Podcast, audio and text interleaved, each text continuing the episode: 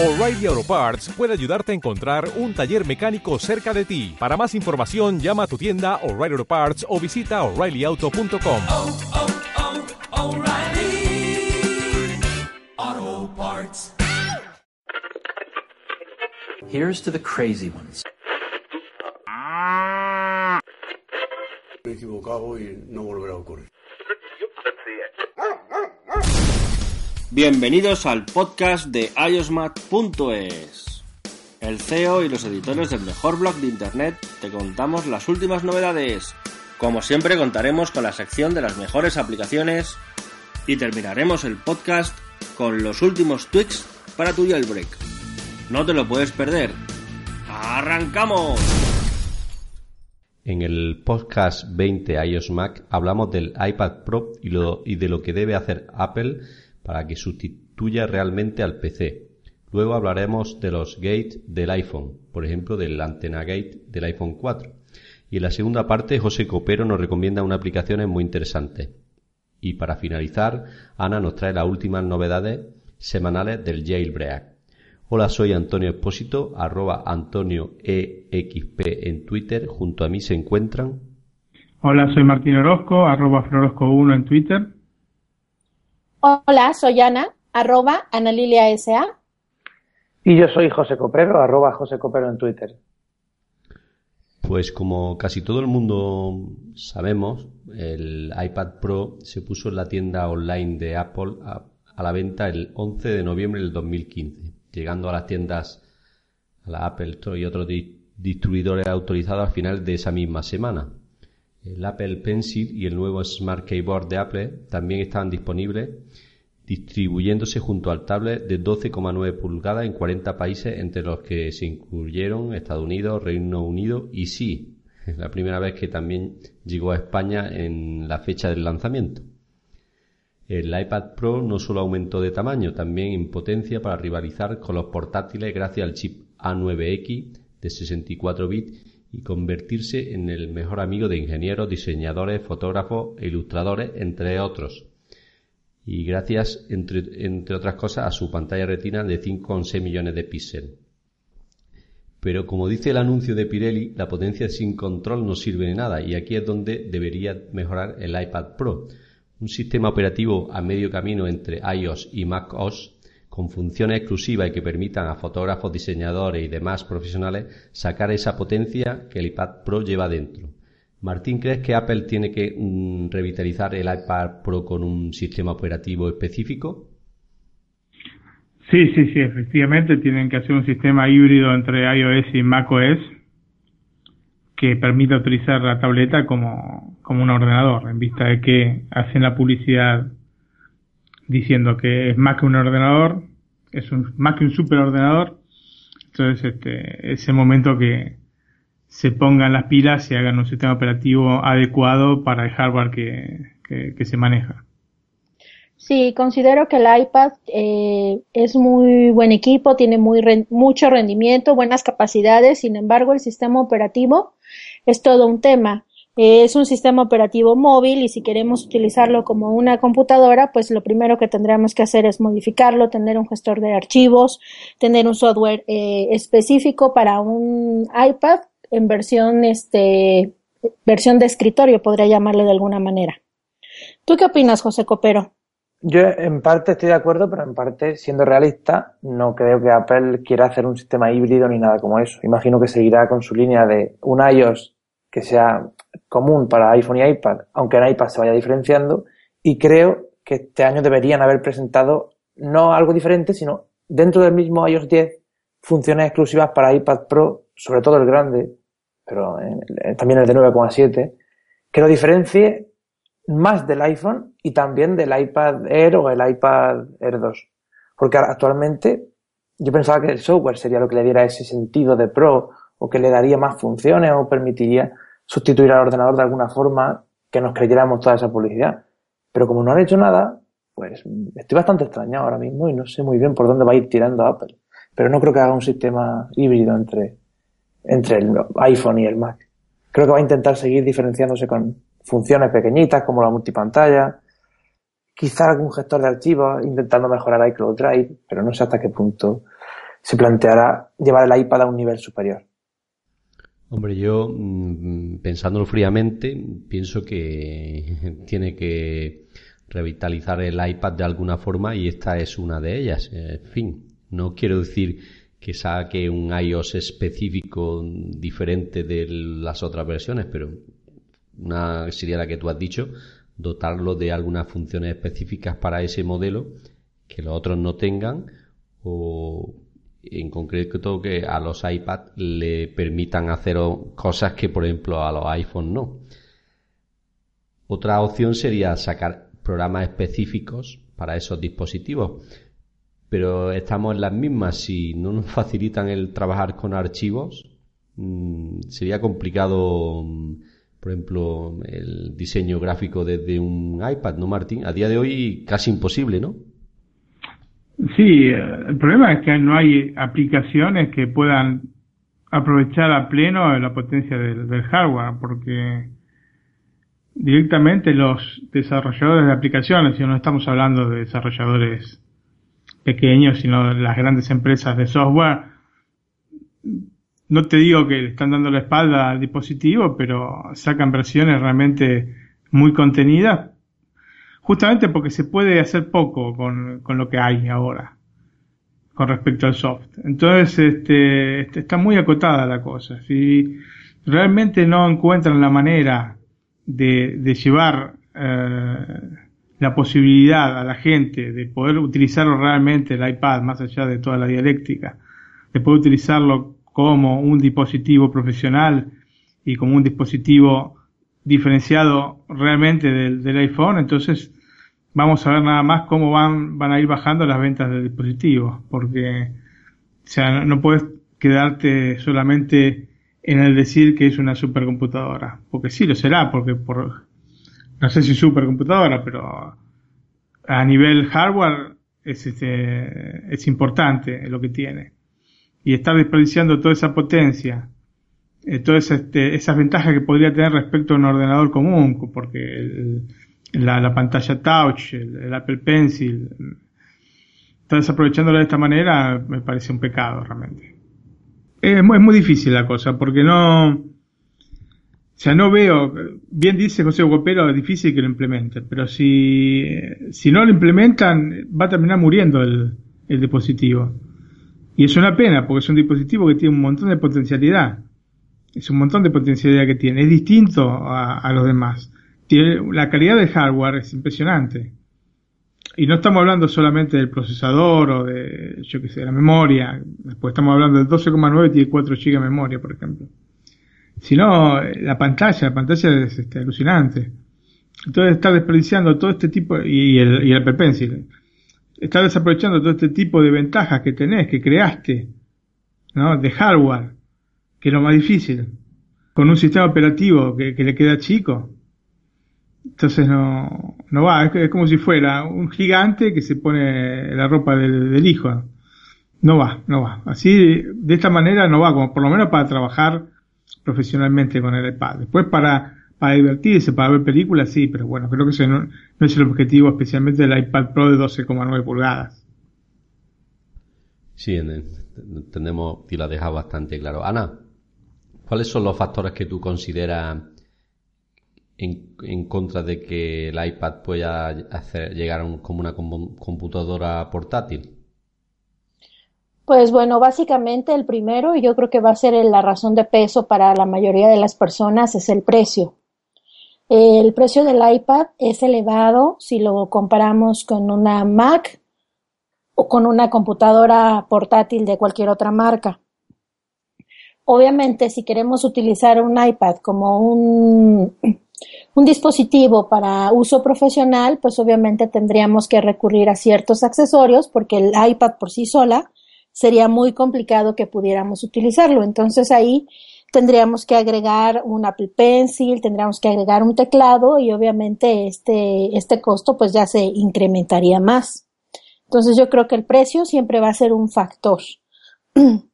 Eh, lo, que, lo que bien ya habíamos comentado, el sistema operativo, el iPad tiene una versión móvil, entonces es muy difícil que en ocasiones encontremos aplicaciones que puedan ser perfectas a la hora que nosotros queremos usarla profesionalmente.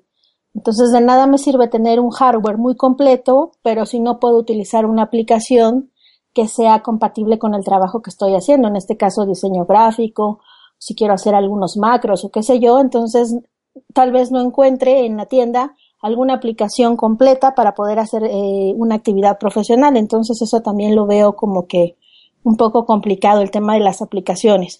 Claro que si tuviéramos un sistema operativo este completo, profesional para un equipo portátil, pues bueno, las aplicaciones serían mucho más sencillo.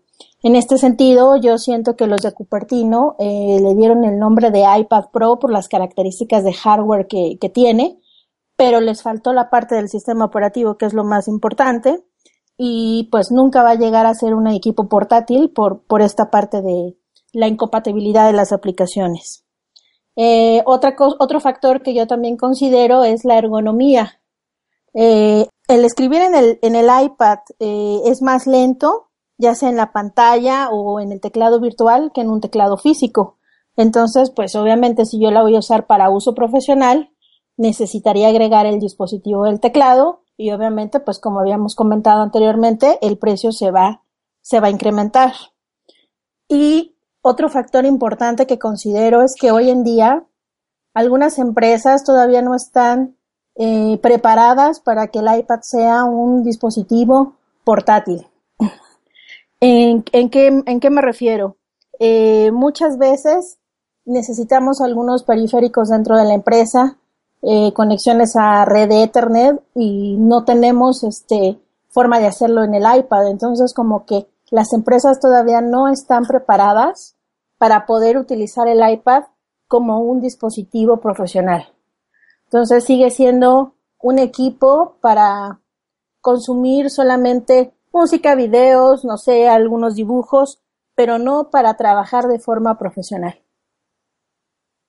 Estoy de acuerdo y creo que el iPad, como bien hemos dicho, es un dispositivo en hardware increíble, una pantalla con una calidad excepcional, no se ven los píxeles, el brillo, Ahora con el True Tone, que parece una cosa maravillosa. También los altavoces, que tiene cuatro, que si lo giras, que si tal. La potencia que tiene, el coprocesador, eh, todo eso, el peso, que pesa 700 y pico gramos, es más fino que un portátil, sin contar el teclado. En ese sentido, es un dispositivo maravilloso que está muy limitado en software y, por ejemplo, en, diferentes sectores a los que se supone que se dirige.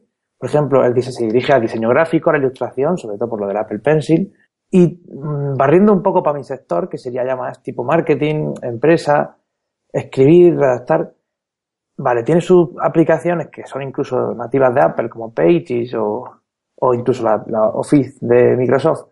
Pero luego, por otro lado, te limita lo que son las fuentes o el formato incluso no te, permite cambiarlo como en un ordenador. O sea que tampoco puedo hacer ahí un documento profesional ni editarlo como podría hacerlo en un ordenador. Y, o sea, el iPad ahora mismo yo creo que está, quiere ser individual, quiere ser aquí eh, el que sustituya al ordenador, lo llaman así, pero no puede hacerlo, o sea, puede hacer, puede ser un accesorio del ordenador, pero no puede ir libre porque tarde o temprano tienes que pasar por el ordenador para hacer algo. Entonces, una amiga mía me dijo, me veía con el iPad en la clase, yo me lo llevaba, estaba ahí escribiendo, y dijo, ah, pues, me, pues estoy pensando vender mi portátil y comprarme un iPad.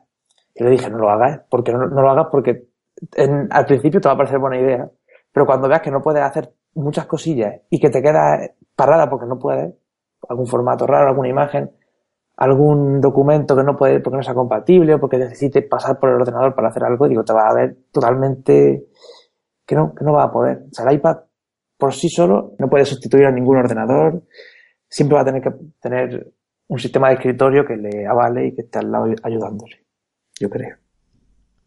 Mm, sí, hoy en día así al 100%. Martín, tú que aparte de un sistema operativo híbrido, ¿alguna cosa más añadirías para que el iPad Pro eh, pudiera rivalizar de alguna forma con un PC? Eh, no, no. Yo para mí lo fundamental es el sistema operativo. Después ni puertos ni nada por el estilo. Le quitarían la esencia un poco al iPad. El iPad tiene que ser de todas maneras una tableta.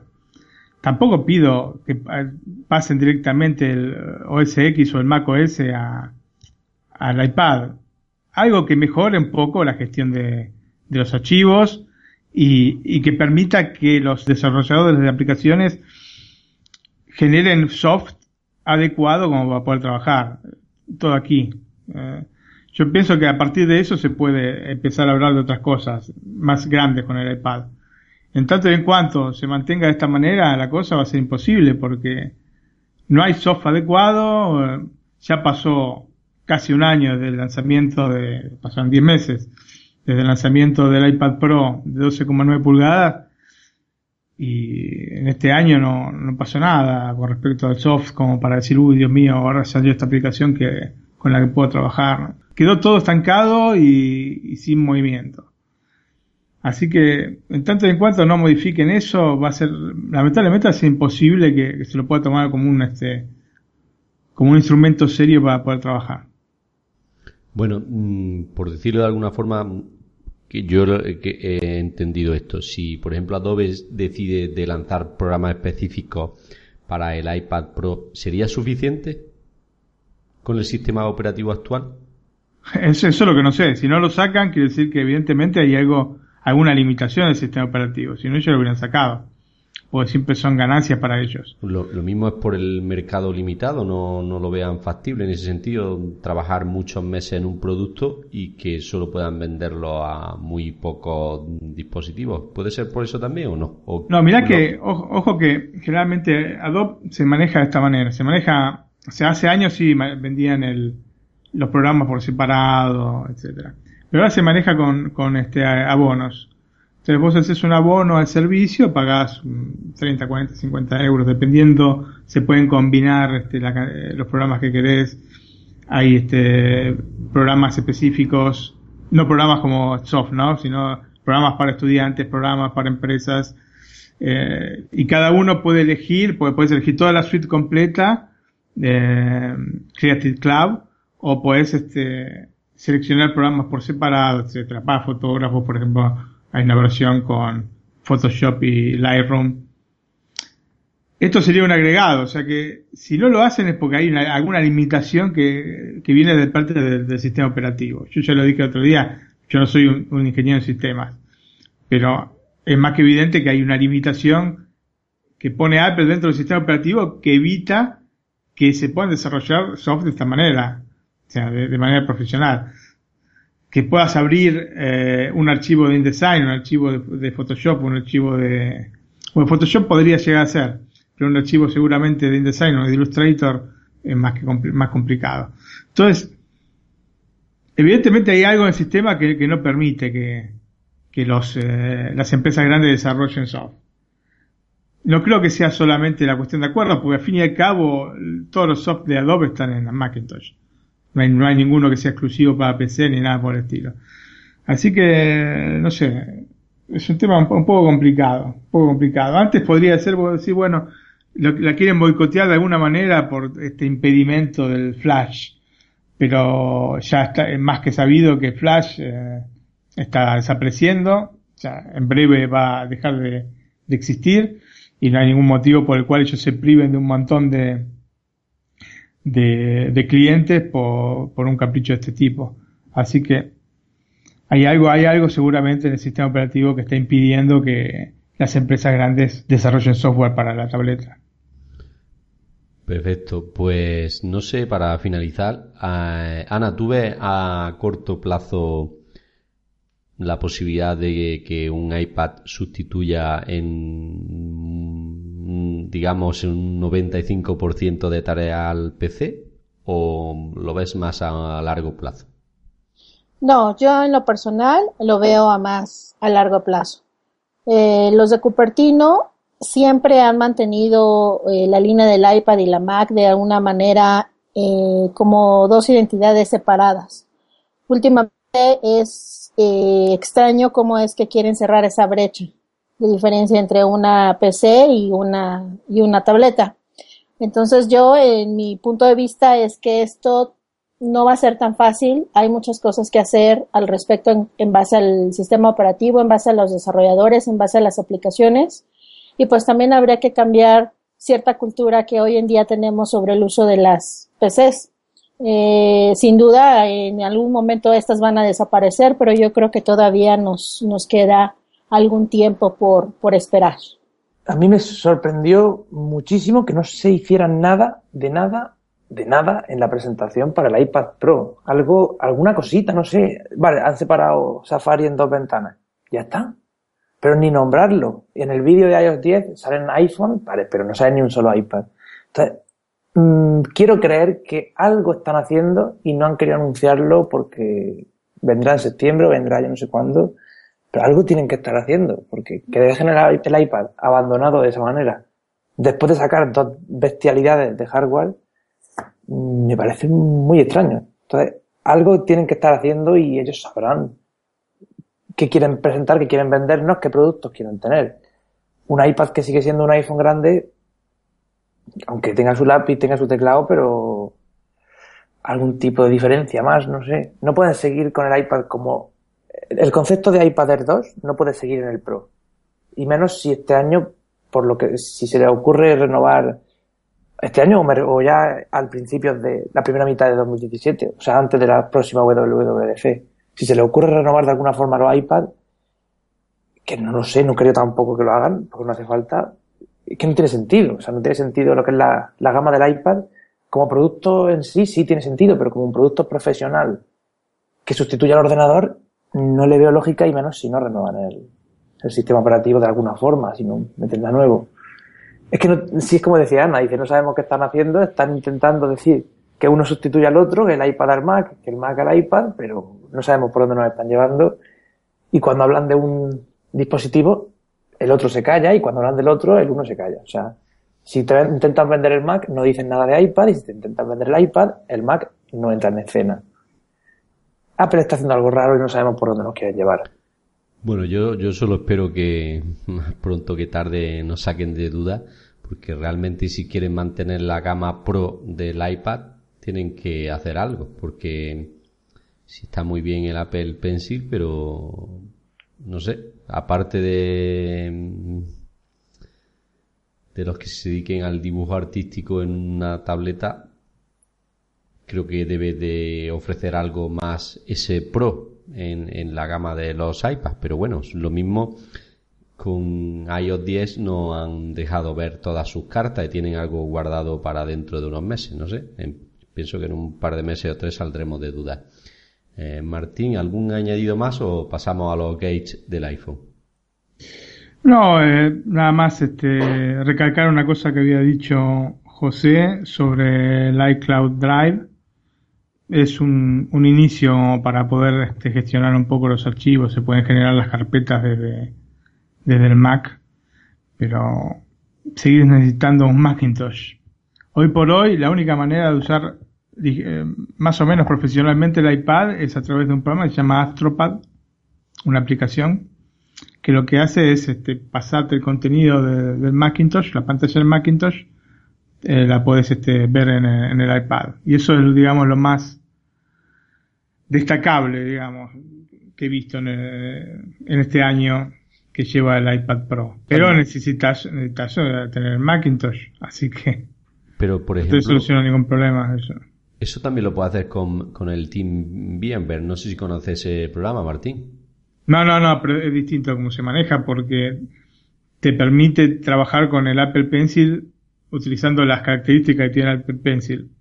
Ah, vale, ya Así sí te- que te el TeamViewer es para, es para ver, este, digamos, la pantalla de- del, del ordenador al que te co- conectas, pero no, esto es otra cosa distinta. Hace un año casi, porque fue en septiembre, presentaron el iPad Pro de 12,9. Eh, nueve- 900 euros cuesta la versión, o 870, la versión más de 32 GB, la más asequible, entre comillas. Vale, era el iPad gigante, altavoces, todo lo que tú quieras, un hombre, del iPad Air 2, que costaba casi 500 euros, a este había una gran diferencia, en potencia y en todo, se entiende el precio. Pero del iPad Air 2 al iPad Pro de 9,7, lo único que cambia es que hacen, que te permiten utilizar el Apple Pencil, el teclado, y bueno, que la pantalla tiene True Tone y un poquito de potencia más porque es el nuevo chip. Pero realmente te están cobrando mm, más de 270 euros, o 250, así porque sí. Y luego te compras el lápiz aparte, el teclado aparte. O sea, Y el sistema operativo no cambia nada. Tú mismo te has comprado un iPad Air 2, si no me equivoco, recientemente. ¿No? Sí, sí, yo me he comprado un iPad Air 2 hace... No sé cuándo lo comenté, pero un mes o dos meses máximo. Y yo en, en Navidad del año pasado, final, diciembre de, del año pasado, de 2015, me compré mi iPad Air 2 de 64 y pensé que me daría envidia del iPad Pro, sobre todo si sacaban el pequeño, pero realmente hago lo mismo. Y me ha costado muchísimo menos y tengo más espacio en la versión, en mi versión, 64 GB y no 32. Pero eso, como bien dijo Martín hace unos podcasts, no me acuerdo en el número, es que un iPad Pro de 9,7 pulgadas no tiene sentido, ¿no, Martín? No lo tiene. No, no, no tiene sentido. O sea, el iPad Pro es el de 12,9. Y tendrían que haberlo dejado así. Si vos tenés una línea Pro, tiene que ser una línea Pro diferenciada de una línea que no es Pro. Si no tenés una línea que no es Pro, entonces ¿qué sentido tiene tener una línea Pro? Al final tenemos lo mismo, sí. Es el mismo producto con un añadido. O sea, es como una generación más que salió y que le han puesto el Pro por ponérselo, porque el sistema no cambia nada y viene a ser lo mismo. Sí, sí, exactamente. Es un capricho por poner Pro. Sí, bueno, un capricho económico, más que nada, como sabemos, Apple trabaja así. Si se llama Pro, vale más dinero que si no lo tiene. Entre otras Sí, cosas. ¿sabes lo que pasa? Que la gente ya no es eh, tarada. Va- aparte de todo, digamos, primero que ha habido una culturización de la gente digital en estos años, desde la salida del iPhone a esta parte. Y segundo, que la gente está cuidando mucho más lo que tiene que gastar. Acá en Europa mucho más, pero en Estados Unidos también. Vivieron desde el 2008 a esta parte una crisis bastante importante. Entonces, estar tratando de, de- de vender una cosa que realmente no es así, porque de Pro no tiene nada, eh, de 9,7 no tiene absolutamente nada, es, eh, digamos, en prestaciones es prácticamente igual a la, iPad Air 2. Entonces, intenta hacer este, este tipo de jugarreta con las palabras, pero la, la gente tampoco se le está creciendo demasiado, porque evidentemente las ventas no están acompañando.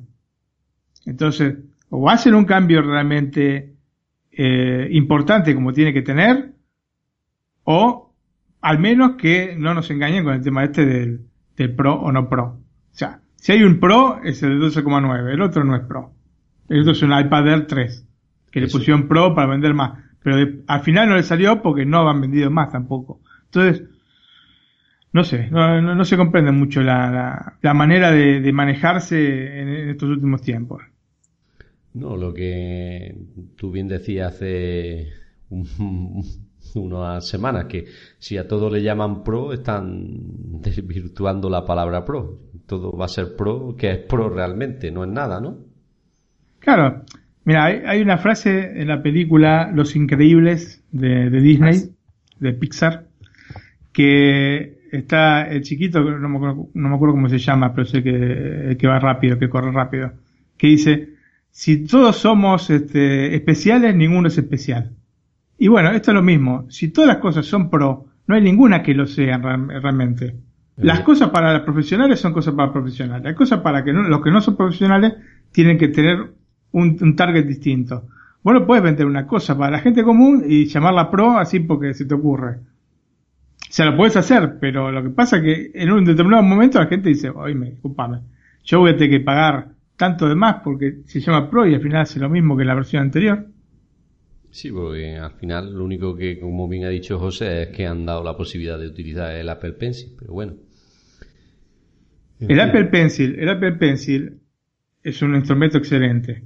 Pero si vos no tenés el tamaño como para poder dibujar tranquilamente, lo vas a utilizar, o sea, utilizar el Apple Pencil para estar subrayando cosas, haciendo circulitos y cosas por el estilo, es realmente, como se dice en Argentina, una gansada. Para eso te compras cualquier otro lápiz que te sale la mitad de- del precio o menos.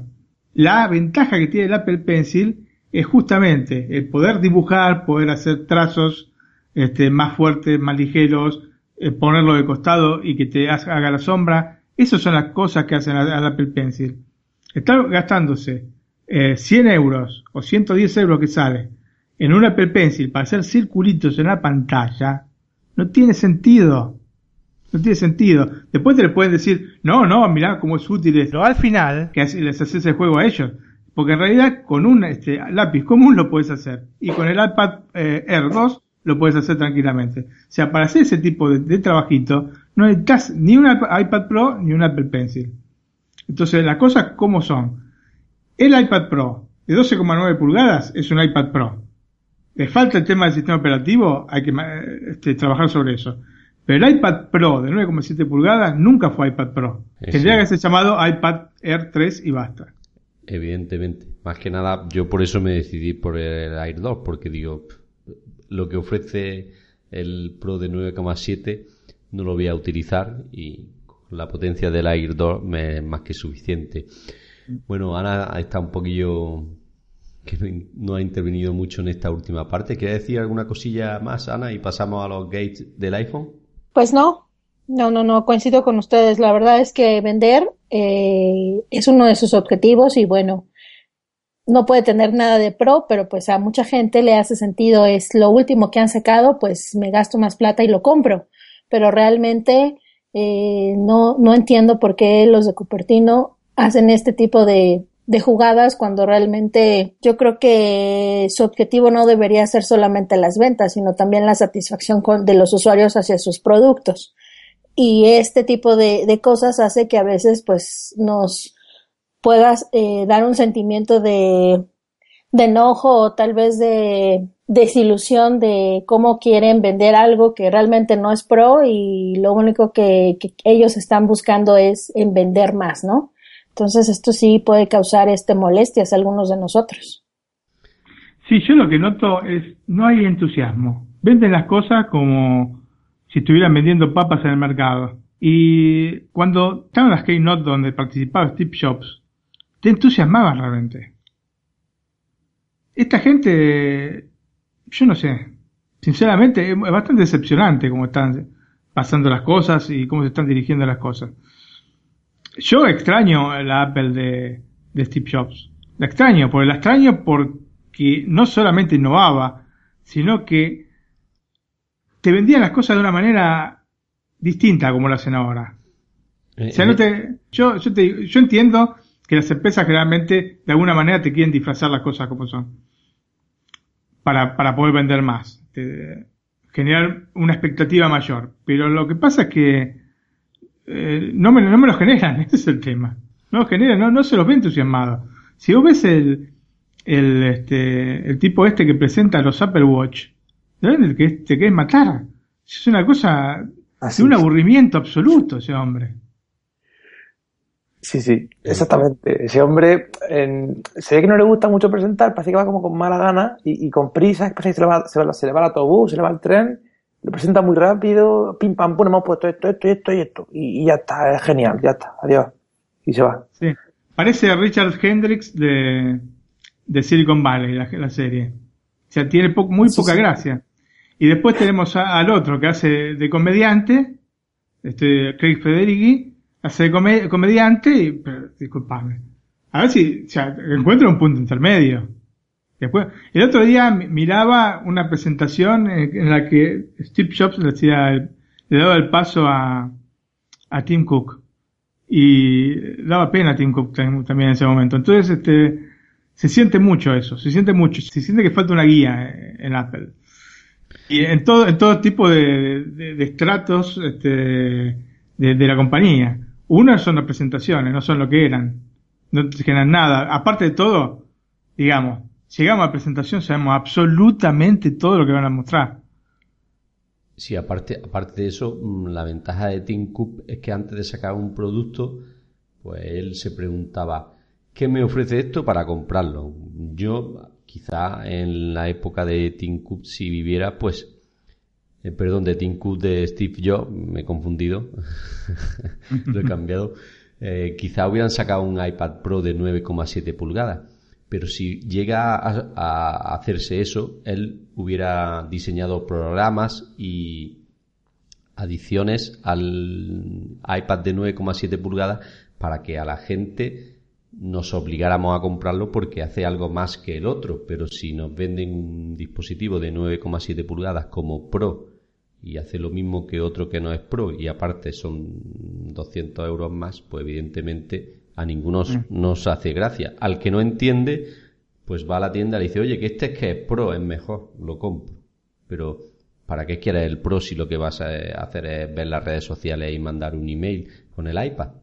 Pues lo mismo que sea Pro que no, si no le va a dar uso, ¿no? Exactamente, porque si no generan un soft que pueda aprovechar, porque lógicamente el iPad Pro de 9,7 tiene un hardware más potente que el iPad Air 2. O sea, no, tenemos ningún tipo de duda sobre eso. Pero si vos no generas un soft que aproveche el hard, es inútil que hagas hard más potente. O sea, es inútil seguir comprando y comprando y comprando cuando el soft se quedó atrás de hace 5 años. ¿Se entiende? O sea, si no modifican eso, va a ser imposible, imposible que lo vuelvan a vender a, a, los niveles que tenía. va a ser imposible, imposible. En eso estamos todos de acuerdo y todos echamos en falta a Steve Jobs en ese sentido porque él sabía vendernos los productos y nos ofrecía el producto y algunas funciones. Y eso es lo que echamos en falta. Apple nos vende el producto perdón, nos daba la diferencia, ¿no? Lo, la, lo que marcaba la diferencia del anterior y lo que era que tú, te hacía que tú fueras corriendo por algo nuevo que antes no estaba. Exacto. Eso, es lo que se echa en falta hoy en día. Bueno, por lo menos yo he hecho en falta. Creo que muchos de vosotros también. ¿no? Sí, sí. Es una pena. el, iPad es un producto con una potencialidad extraordinaria. Y estar desaprovechándolo de esta manera es realmente un pecado. Están matando el, el sector o el nicho donde tienen que ir a, a, venderlo. Entonces, este, no sé, es, muy decepcionante, es frustrante, frustrante tener un aparato que tiene grandes capacidades y este, y que no lo puedes este, aprovechar.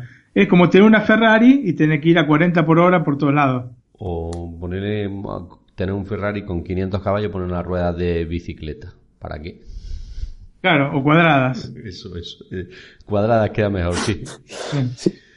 Bueno, yo creo que le hemos dado un buen repaso al iPad Pro y lo que debe hacer Apple para que el iPad sustituya, el, bueno, el iPad Pro sustituya realmente al PC, que como bien hemos dicho, creemos que tardará algún tiempo en llegar, pero esperemos que llegue, por lo menos alguna vez. Bueno, ahora toca hablar de, de los gates del iPhone, de esas, eh, famosas palabras que se han hecho presentes en nuestros días con la llegada de cada iPhone. Martín, ¿por qué reciben estos nombres con el agregado de gate en los errores de los iPhone?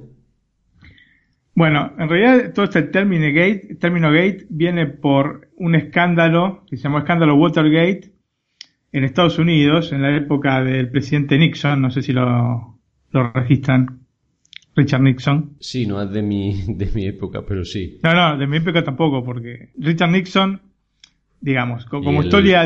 Y el Watergate también es famoso, vamos. Bueno, exactamente. Nixon fue eh, candidato a presidente por el Partido Republicano cuando ganó las elecciones John Kennedy. O sea que ya viene de esa época. Bueno, la cuestión es que ya era presidente en el año 72 cuando entraron unos hombres de su staff al Hotel Watergate de Washington para extraer información sobre los archivos del, este, cuartel general del Partido Demócrata que, pudieran ser útiles para eh, poder ganar las elecciones. El tema es que los, encontraron, los encontraron infraganti y este, fueron a juicio y, este, fueron condenados, ¿no? Pero había quedado un poco así en el olvido la cosa y Nixon había ganado igualmente las elecciones.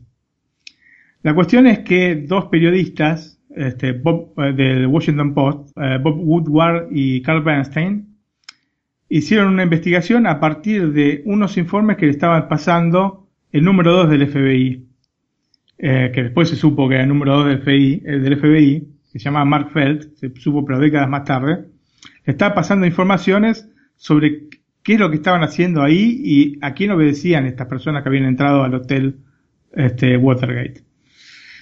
Eh, se lo conoció a este hombre como Garganta Profunda, porque Garganta Profunda era una película porno justamente de la época, de 1972, eh, y como este hombre este, estaba dando, no voy a pasar a detalles sobre la película, pero digamos, como este hombre está dando mucha información sobre el tema, los, este, lo llamaron Garganta Profunda. Y es así como por este, este- esta terminación gate, generalmente a los escándalos el periodismo le, le agrega este gate. Entonces, este, es así como fueron poniéndole gate, break gate o antena gate, etcétera. Es por eso el motivo del gate. Hay una película con Dustin Hoffman y Robert Redford que se llama Todos los hombres del presidente. No sé si la, si la viste Antonio o si la vio alguno de ustedes. Sí, por el título Mm. me, me suena y creo que sí la he visto, pero hace ya años y no me vienen mucha imagen así reciente a la cabeza, pero que creo que sí. Sí, sí, la película es del 74 y es excelente, la recomiendo para que la vean y habla de todo justamente toda la investigación que realizan estos dos periodistas que llegan hasta, a- se publican una serie de artículos por los cuales finalmente terminó renunciando el presidente Nixon. Mahat no, ha- no ha, no ha dejado por ahí la historia de los Gates, cómo, cómo ha llegado Sí, a este es el motivo por el cual son todas las cosas, pues no solamente con la- los aparatos Apple, no, siempre que hay algún tipo de escándalo, siempre le agregan el gate al final. Pero sí, vamos, supongo que muchos lo desconocían, incluido yo. Yo mm, no conocía exactamente de qué venía el agregado Gate, pero como bien has dicho, aparte de Apple, eh, a muchos más escándalos de la prensa, ¿no? Bueno, la película no sé si dije el nombre, pero a todos los hombres del presidente. Sí, sí, lo has comentado anteriormente. De hecho, yo he tomado nota porque la voy a volver a ver, ya que has dicho que es buena. O sea, que en este sentido siempre te hago caso con lo que me recomiendas. Sí, yo también la voy a ver, Martín. Sí, sí, véanla porque es muy, muy buena. Bueno, Ana, mm, al respecto del gate, el primero fue el Break Gate del iPhone 3G. Eh, danos algunos datos al respecto.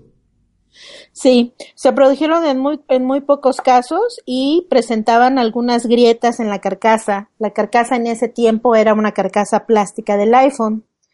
Eh, a algunos de nosotros seguramente pensamos que no siempre se había usado el plástico, pero bueno, en unos inicios sí se usaba el, el plástico en la carcasa del iPhone, entonces se presentaban algunas grietitas en, en esta carcasa. Yo lo sufrí, pero en un 3GS. Yo, yo tuve, pero a partir del 4. En un 3GS que tuve de 32 gigas, que fue el primer iPhone que yo tuve, eh, sí que tuve una grieta y además eh, a donde estaba el conector de, los, de jack, el de los auriculares. Eran color blanco, ¿no? Bueno, no, el, el 3GS el- cuando yo lo compré solo estaba en negro. A partir del, de ese momento lo hicieron en blanco, pero yo lo compré cuando lo sacaron aquí en España y solo estaba disponible en color negro. Luego sí sacaron en blanco. Bueno, José, y no sé si... Bueno, voy a, voy a hablar primero con Martín porque a él le sonarán mal porque creo que tú llevas con, con iPhone más tiempo, ¿no, Martín? ¿Cuál fue el primero que tú compraste? Mm, 3GS. Eh, Entonces, igual que yo. Eh, háblanos del Color Gate, Martín. Bueno, era un problema que tenía con la batería del dispositivo que hacía que se formara un halo en la parte trasera. Especialmente se notaba en los iPhone de color blanco, justamente.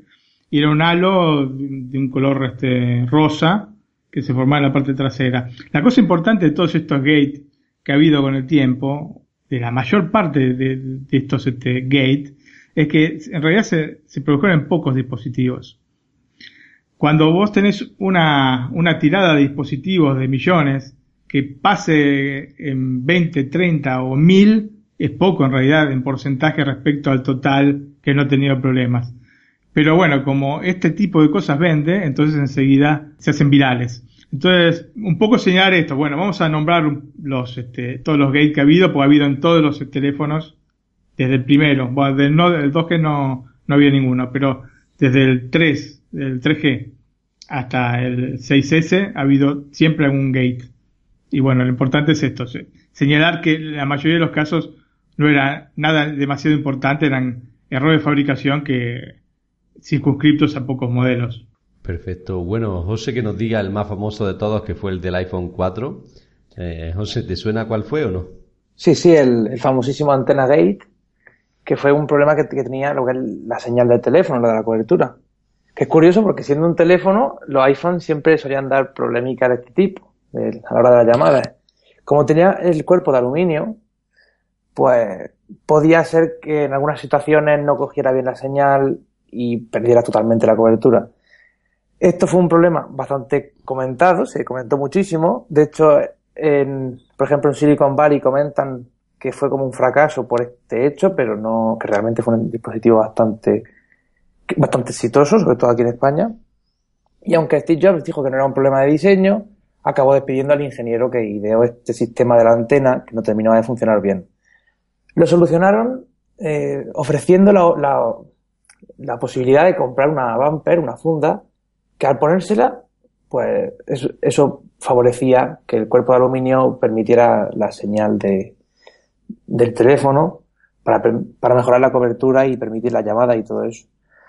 Al principio la gente la compró y más tarde se, la empresa Apple se vio obligada a pagar a la gente que la había comprado, se vio obligada, si no me equivoco, a pagar esos 15 dólares que le costó y a regalar la funda a los que no la habían comprado pero tenían ese problema.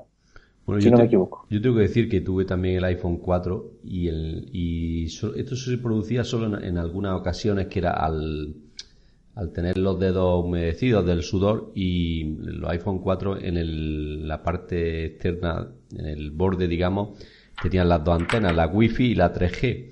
Y si con el dedo tocaban las dos, digamos, entre la Wi-Fi y 3G había como una separación de plástico y si tú el dedo lo ponías entre las dos, entre la de Wi-Fi y la 3G, hacía como una especie de cortocircuito al estar el dedo humedecido y esto es lo que hacía que se perdiera la cobertura. Por eso digo que aunque, como bien ha dicho Martín, aunque los problemas eran muy llamativos, muy sonados porque eran de Apple, pero este programa, este problema en concreto de la antena gate solo se producía en esa situación, si el dedo tenía, estaba con sudor y si tocabas las dos antenas con el mismo dedo, porque, con el mismo dedo, porque si no, no se producía.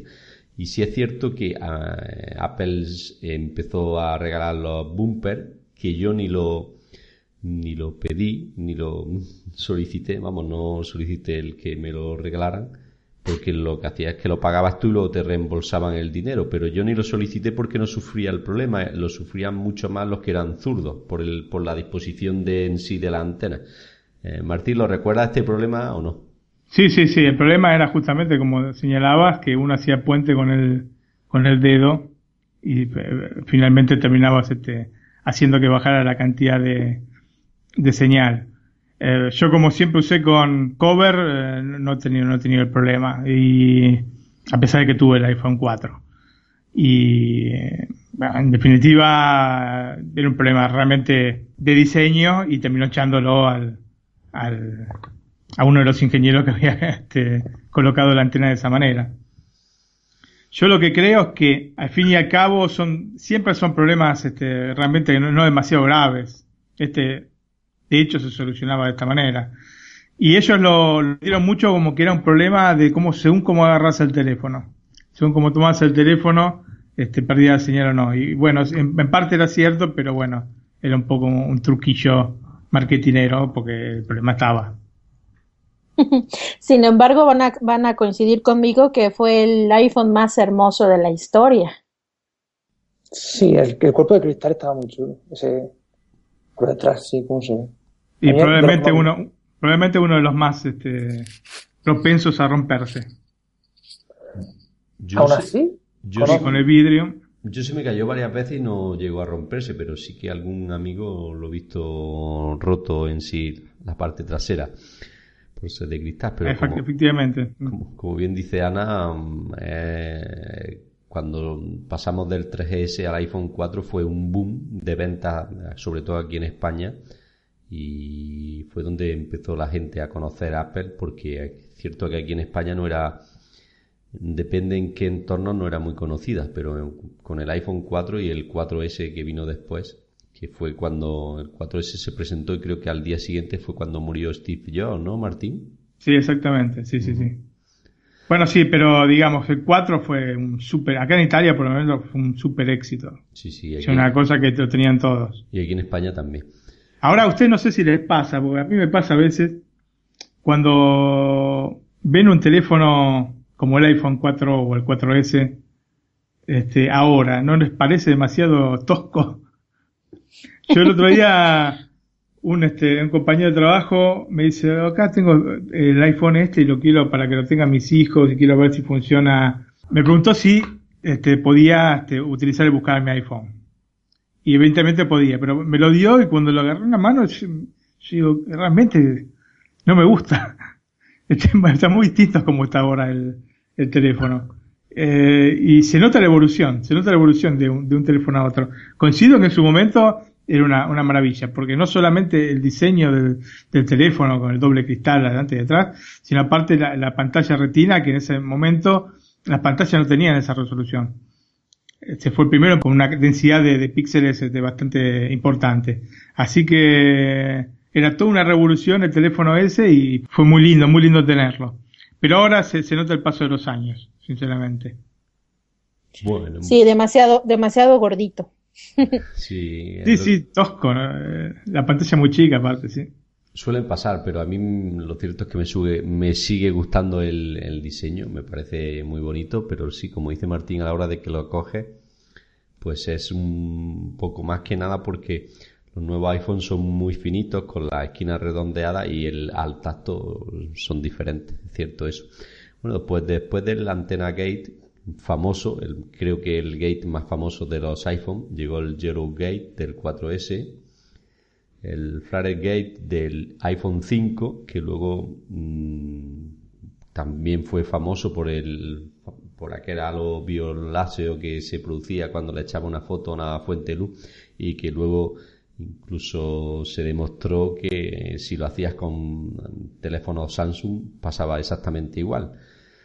Con esto quiere decir que los gates son tienen más fuerza cuando le pasan a dispositivos de Apple, porque si le pasan a dispositivos de la competencia no, no, no se conocen tanto. Y bueno, lo que pasa es que cuando te venden una cosa muy cara, después toda la gente pretende que sea perfecta y, y por otro lado tienen razón. Bueno, además, definitivamente los de Cupertino siempre han estado en boca de todos, entonces cualquier problema que se suscita es muy conocido. En cambio, con la competencia, pues como que no tiene mucho público que digamos. el Scroofgate, que en vez de en el 5S, creo que fue en el 5 también, ¿no, Martín? El, el 5S. El 5 no tenía tantos problemas con el con este bisel que, la, que le hicieron alrededor del teléfono y se marcaba mucho. Ah, bueno, yo, yo el que me refiero es de los primeros modelos del iPhone 5 que en color negro, la parte de trasera. El iPhone 5 para mí es el más lindo de todos. Eh, para mí también. O sea, así como, como el 4 le, le, parecía a Ana, para mí el 5 es el que más me gusta, aparte porque era muy liviano. Y por, no, la, no, por también, el aumento de tamaño que llevamos mucho pidiéndolo. Exactamente, aunque bueno, eh, lo que hicieron es tirarlo un poquito, no hacerlo 16.9 la pantalla. Y tenía este, tenía también un problema con el, si bien este, era mucho más marcado en el iPhone 5S, en el 5 eh, también había un poco, eh, con el bisel había un poco de algunas este, rayitas que se te, se te hacían o se te desteñía un poco el borde del, del teléfono y no era muy agradable, la verdad. Pero digamos, como diseño está fantástico. A mí, sí, a mí me gusta, de hecho tengo un 5S y lo uso mucho porque es que me gusta el, el, el, tamaño en sí y el diseño. Me parece muy, muy, muy bonito, vamos, el, el, el 5. Mm. Para mí ha sido el, el iPhone que junto con el 3GS, pues yo supongo que fue el primero y el, el eh, me llama mucho la atención y el 5 y el 5S pues me siguen gustando mucho. Después del Cruise Gate que hemos comentado, llegó el Ben Gate, muy famoso también, con, ah. con, la salida al mercado del iPhone 6 y el 6 Plus, que eh, José, ¿te suena este problemilla? Sí, no? sí, muchísimo. Porque además eh, creo que fue de las primeras presentaciones de Apple que vi sabiendo bien lo que era y convencido de que, no sé, viendo la presentación, antes de eso conocía a Apple, tenía un Mac, tenía un iPad, pero como que me daba un poco igual, ¿no? Y aquí ya empecé a darle más...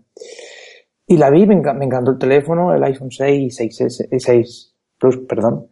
Me encantó, el Apple Watch también, me encantó, fue ahí cuando lo presentaron, aunque lo sacaron más tarde.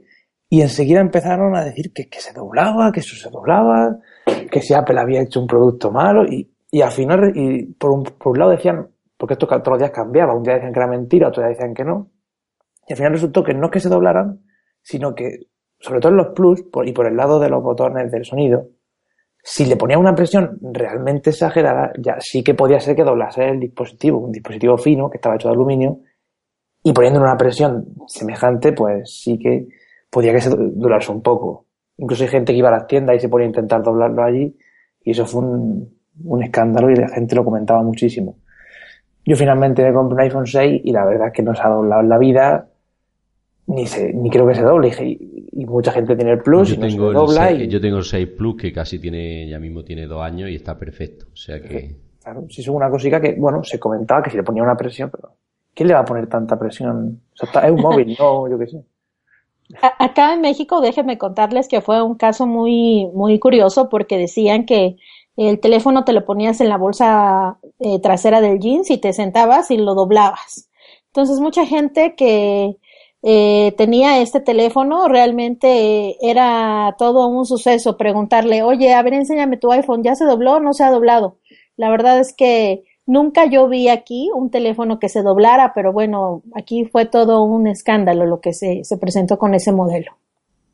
Eso, yo nunca he visto un iPhone 6 ni Plus doblado, pero nunca. O sea, he visto uno destrozado porque se cayó por las escaleras y le hicieron polvo, pero doblado nunca he visto un... No sé si vosotros lo habéis visto. Bueno, en, No, en- jamás. en- en esto tengo que decir que un amigo mío de aquí de Granada, pues tenía un 6 Plus, no sé si un 6 o un 6 Plus, ya estoy en la duda, y se le dobló, pero claro, eh, y hablando, preguntándole cómo había sido, pues fue que lo llevaba en el bolsillo del pantalón, iba con la bicicleta y se cayó de la bicicleta y se le dobló.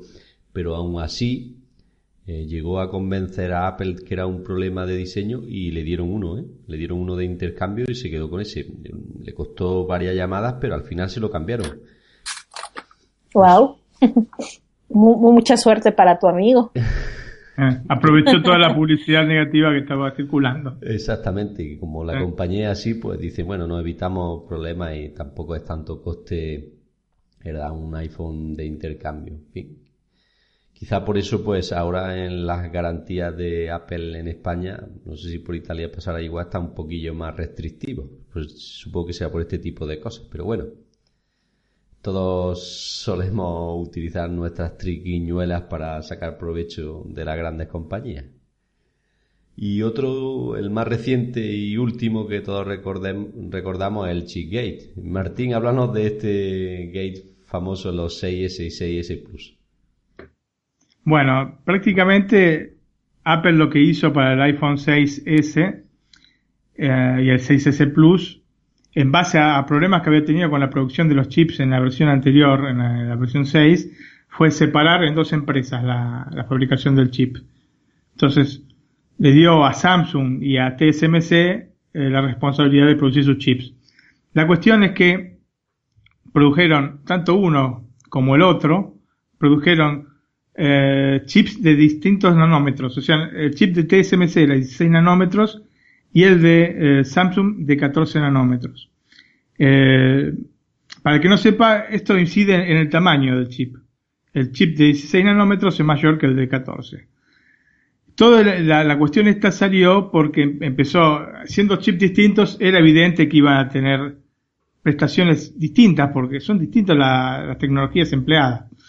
Pero las prestaciones eran muy, muy, muy similares unas a otras. No había grandes diferencias. Eh, capaz que era un, par de minutos más de, autonomía o un par de puntos más en algún test de, velocidad.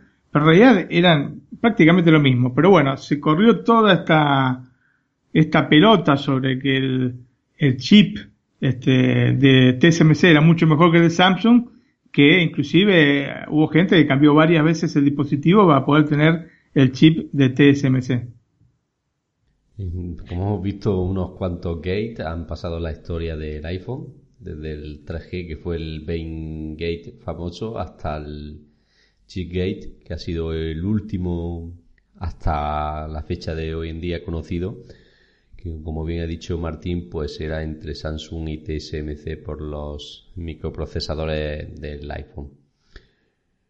Pero como podemos ver, la mayoría de ellos han sido más eh, temas pu- publicitarios, incluso de la propia competencia, que le ha dado mucho bombo a que el iPhone era un dispositivo problemático y que tenía muchos problemas, que los propios problemas en sí del iPhone. mm, porque como digo, nosotros lo hemos vivido. En mi caso he tenido casi todos los iPhone y he de decir que no he tenido ninguna experiencia desagradable en este sentido. Bueno, y ahora vamos a pasar a la, parte de agradecimientos que, que muchos usuarios nos están dando sus likes en iBox y sus reseñas en iTunes, que de aquí las pedimos porque nos ayudan a crecer y a estar a mejorar nuestro, nuestra visibilidad en iTunes sobre todo. Martín, adelante con los agradecimientos de nuestro usuario. Bueno, sí, agradecemos a Félix, Nani Blasco, Jaime Noreña Ospina, Orestes, todos ellos nos dejaron su like en, en iBox por el último podcast, el número 19. También a Gabriel Ingabox, que nos, este, nos dejó una linda, un lindo comentario en Twitter sobre la revista y nos felicita por la objetividad, que no seamos obsecuentes con Apple. Este, esto lo hacemos por, por el amor mismo que tenemos por la compañía. Si vos querés una, a, a, una persona o a una compañía en este caso, decir las cosas como están, no estás mintiéndole. Y e, ese es el espíritu que afrontamos nosotros cuando, cuando hacemos el podcast y también el, el, el blog. Y también agradecerle a Ricky Fernández de Apple Decir por habernos invitado y por ser tan amable y simpático con nosotros en su podcast. Y bueno, aconsejamos escuchar este podcast porque es muy bueno y muy divertido también. Bueno, desde aquí les quiero dar las gracias a Ricky Fernández de Apple Desir, que nos ha invitado a Martín y a mí a su podcast y hemos pasado un rato muy agradable hablando de iOS Mac Magazine en su podcast. Pues muchas gracias Ricky, esperamos verte en el nuestro muy pronto. Bueno, pues hasta aquí ha sido el podcast de hoy. Eh, yo soy Antonio Espósito, Antonio XP en Twitter. Cuenta que podéis utilizar para dejar vuestros comentarios, eh, hacerme preguntas, en fin, para lo que necesitéis. Y junto a mí hoy han estado Martín Orozco, arroba Florosco1 en Twitter y como siempre, para cualquier tipo de inquietud, comentario, sugerencia sobre el blog o sobre el, podcast que realizamos siempre, estoy abierto a escuchar. Yo soy Ana, eh, me pueden encontrar en arroba analiliasa. Como siempre ha sido un placer estar con ustedes. Gracias por escucharnos y no olviden dejarnos sus comentarios. Y yo, José Copero, arroba José Copero en Twitter. Un placer estar aquí y poder comentar todos estos temas de Apple. Y también en el blog, iosmac.es, donde os invito a leer nuestros artículos y todas las noticias de actualidad Apple. Pues nada, y desde aquí quiero agradecer a todos los que han dejado una reseña positiva de 5 estrellas en iTunes, que como he dicho antes, pues nos ayudan a crecer y a darnos visibilidad. Y a los que no lo han hecho, pues lo animo a hacerlo, que se tarda 20 segundos en hacerlo y a nosotros nos, nos ayuda a estar semana tras semana aquí con vosotros. Pues nada, buenas noches a todos. Un placer. Chao. Buenas noches.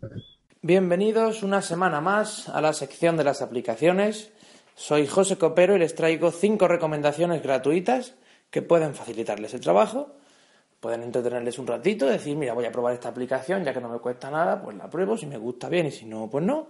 O también puede facilitarles o mejorarles la experiencia de comunicación, sobre todo en el terreno gamer. Y, además hoy voy a tocar no solo aplicaciones para iOS, sino también una que es para Mac, que aunque no está en la App Store, pueden descargarla desde la página web y funciona bastante bien.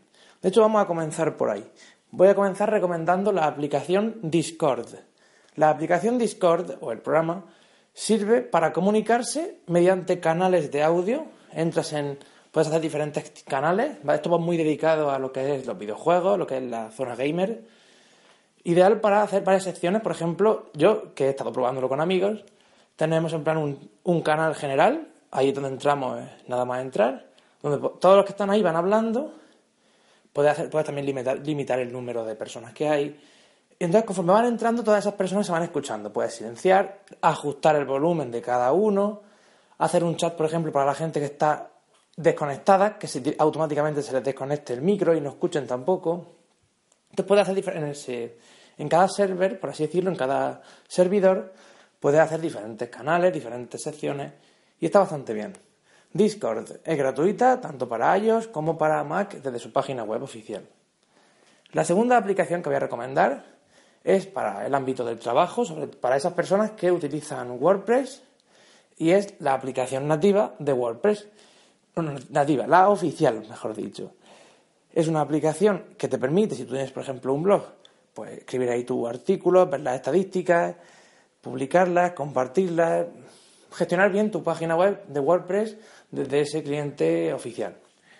Yo, por ejemplo, para mi blog personal lo utilizo desde aquí y luego cuando escribo algún artículo en, iosmac.es, por ejemplo, lo hago ya directamente desde Safari en la versión web, porque me parece para algunas cosas más cómoda que la aplicación y viceversa.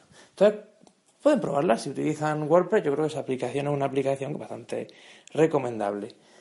Y no sé si llegué a recomendaros la aplicación Google Fotos, pero hoy quiero recomendar, y es curioso porque quiero recomendar la nativa, Fotos de iOS. Bueno, todo el mundo la tiene, no se puede borrar, actualmente no se puede borrar, pero quiero recomendarla por las mejoras que traerá en iOS 10 y por las características que ya tiene en iOS 9. O sea, es una aplicación que va a dar mucho más de sí, pero que está bastante bien actualmente. Entonces quiero recomendarla junto con iCloud y con la opción mínima, si no tiene mucho, mucho contenido, de un euro al mes en iCloud por 50 gigas. Quiero recomendar esta aplicación nativa que aunque actualmente te permite, permite pues, ordenarlo por álbumes, ver las fotos por tiempo y colecciones y ver unas presentaciones, con iOS 10 ya saben que permitirá hacer muchísimas más cosas, traer los, recuerdos, estos vídeos que te montando, el buscador, las caras, todos esos detalles que, aunque algunos ya los teníamos en el Mac, en iOS los echábamos en falta y por fin van a llegar. Entonces la aplicación de fotos quiero recomendarla por toda su sincronización con iCloud y todos nuestros dispositivos. Yo la, abandoné por Google Fotos y he decidido volver. Y la verdad es que, aunque al principio parece que cuesta, cuando tienes que subir muchísimas fotos de repente a la nube, parece que cuesta y dices, madre mía, ahora para esperar. Pues no, la verdad es que no ha sido tan molesto como pensaba y automáticamente tengo las fotos en todos mis dispositivos, entonces es una aplicación que recomiendo. La de fotos oficial en iOS. Como cuarta aplicación de hoy quiero recomendaros Dropbox. Dropbox como el otro servicio de la nube, que sería la competencia de Google o la competencia de Apple. Dropbox es un servicio que aunque en su versión gratuita, si no me equivoco, da menos, da 2 gigas, que luego puedes ampliar si, si vas haciendo cosas como por ejemplo invitar a amigos tuyos que se hagan una cuenta, etcétera. Por muy poco dinero, la verdad, igual que todos estos servicios que están bastante baratitos, puedes tener mucho más espacio y las características que tiene son bastante más interesantes, digámoslo así, quizá que las que tiene iCloud Drive o Google Drive. Y es que Dropbox funciona bastante bien, permite almacenar y compartir archivos de todo tipo, puedes descargártelo como una carpeta en tu Mac, es decir, va a, va a estar perfectamente integrado, lo vas a tener en tu iPad, lo vas a tener en tu iPhone, lo vas a tener en tu iPod Touch. Dropbox funciona muy bien, dice qué tipo de archivos son, te da sus características, esas cosillas, es como el Finder que nos faltaría tener en el iPad si tienen pensado mantener este sistema operativo. Si siguen pensando en iOS como tal, necesitaríamos un iCloud Drive que sea más como Dropbox. Recordamos que Steve Jobs, si no me equivoco, ya quiso comprar Dropbox, pero no le salió bien la jugada y por ello desarrolló iCloud. Pero yo creo que iCloud tiene mucho que, luchar todavía, aunque en el terreno de las fotos ya se está moviendo bastante bien y en algunas otras aplicaciones a mí me encanta iCloud, pero es verdad que a la hora de gestionar archivos como Dropbox, ninguno. Yo creo que ninguno, es opinión mía. No lo tengo contratado el servicio de más almacenamiento, pero las cositas que tengo ahí guardadas y que comparto con, mis contactos, de algún trabajo, alguna cosilla, funciona bastante bien y estoy bastante agradecido a esta aplicación. Es decir, es gratuita, la, la versión de 2 GB o 2 y pico, pero luego también es ampliable.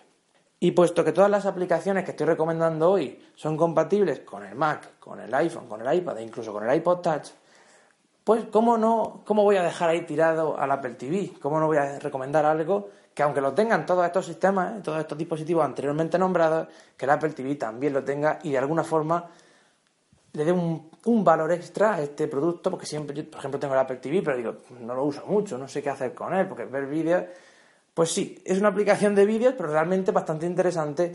A mí me encanta, eh, puedo estar ahí un rato escuchando, escuchando y viendo varias Puedo poner los subtítulos como quiera, porque el audio está en inglés, pero los subtítulos puedo ponerlo en español, etcétera. Subtítulos gratuitos en el Apple TV. Si no me equivoco, en, para iOS los subtítulos pedía la aplicación de pago o daba algún tipo de problema, pero en Apple TV es totalmente gratuito. Y hablo, como no puede ser de otra manera, de TED. TED, la aplicación de este grupo de charlas, de este grupo de presentaciones. Está bastante bien, son siempre motivadoras o son algunas graciosas, te enseñan a aprender muchas cosas. La verdad es que son siempre muy interesantes, son siempre entretenidas y no se hacen para nada pesadas porque no suelen ser muy largas. De hecho, normalmente duran entre 10, 20 minutos, 30 como mucho, quizá alguna ya de 40, pero suelen así. Son bastante, en plan entre mesa, como digo yo, que no, no, no, vas a decir ahí voy a ponerme dos horas a ver una presentación. Dos horas te puedes ver 5 o 10, las que tú quieras, pero no una, porque una de dos horas no suele ver, son cortitas y está bastante interesante. Por ejemplo, una que hablaba de Pixar, de la animación y la, la ciencia, las humanidades, también mezclado con la animación, la iluminación. Luego había otra que hablaba sobre la educación, el colegio, tratándolo como que la educación estaba matando la creatividad de los niños. De hecho, creo que es la número uno de todas estas conferencias de TED. Entonces, TED tengo que recomendarla. De hecho, es la, siempre está destacada en el Apple TV, en, en la App Store, porque es una aplicación que no puede faltar en ningún Apple TV de cuarta generación que se hace muy... Es una aplicación, yo creo que es la que más utilizo junto con YouTube o, Netflix. Yo que no tengo el servicio, pero quien tenga Netflix lo utiliza mucho. Yo creo que TED es una aplicación también obligatoria y gratuita para el Apple TV. También en iPad y en iPhone, aunque ahí no sé exactamente los subtítulos cómo van, creo que ahí hay que pagar. Y bueno, estas son las aplicaciones de hoy, para hacer así un, un poco de memoria de cuáles son las que hemos estado tratando, cuáles he recomendado serían Discord, la aplicación para, jugadores, para gamers, que valoran mucho esa, la conexión a Internet, por ejemplo, el sonido que se escuche bien, que se escuche nítido. Discord para Mac, para iPhone, para iPad. Luego también tenemos fotos de iCloud, la, nativa de Apple, que mejorará muchísimo más con iOS 10, ya lo estamos viendo en la beta. También he recomendado WordPress, la, oficial de, de este servicio por supuesto, Dropbox como servicio de almacenamiento y como ese Finder que le falta al iPad o le falta incluso al iPhone. Y por último, TED, la aplicación, en, principio la recomiendo para Apple TV, pero también está para iOS y para Mac, pues tienes la web, tienes otros servicios con los que puedes seguir viendo estas conferencias, estas charlas, que son muy interesantes y que siempre recomiendo. Bueno, muchas gracias por escuchar el podcast, muchas gracias a todos vosotros y aquí termina mi sección y nos vemos en la próxima. Adiós. Hola chicos, buenas noches. Bienvenidos a nuestra sección semanal del Jailbreak. Seguimos en espera de noticias de la nueva versión, pero mientras tanto les traemos una recopilación de los mejores tweaks de la semana. Así de que comencemos. El primer tweet que les quiero contar se llama CarPlay iOS 2.0 este es una actualización y te permite emular la interfaz de usuario del CarPlay en tu dispositivo. Con jailbreak puede ser un iPhone, un iPad o un iPod Touch.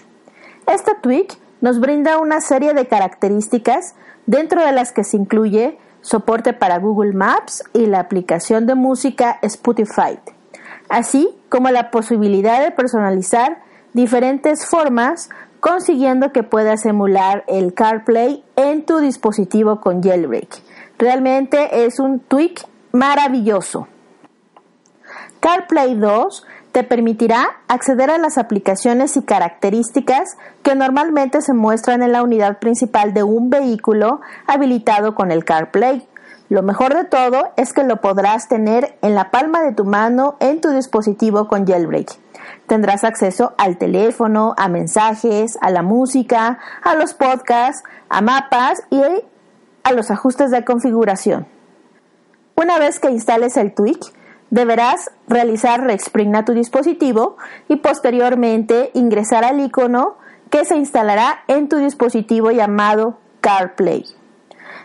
Una vez que inicies la aplicación, deberás dar clic al icono de ajustes, en donde encontrarás cuatro pestañas de configuración.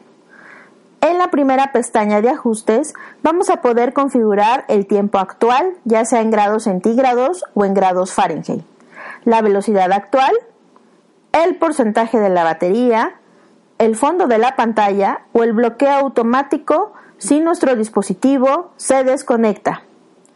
En la segunda pestaña nos dará información sobre la licencia del tweak Mientras que en la tercera pestaña podemos obtener información sobre el nombre del conductor, la temperatura y algunos otros parámetros como la red inalámbrica, el Bluetooth, los datos móviles, el brillo, si vamos a utilizar Siri como copiloto, etc.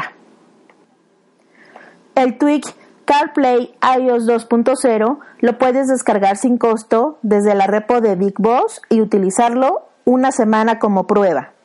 Posteriormente, tendrás que activar la licencia por 4 euros o bien optar por la licencia perpetua que puede ser transferida entre múltiples dispositivos con jailbreak por un costo de 12.90 euros, lo que evitará que compres la licencia para cada dispositivo con jailbreak.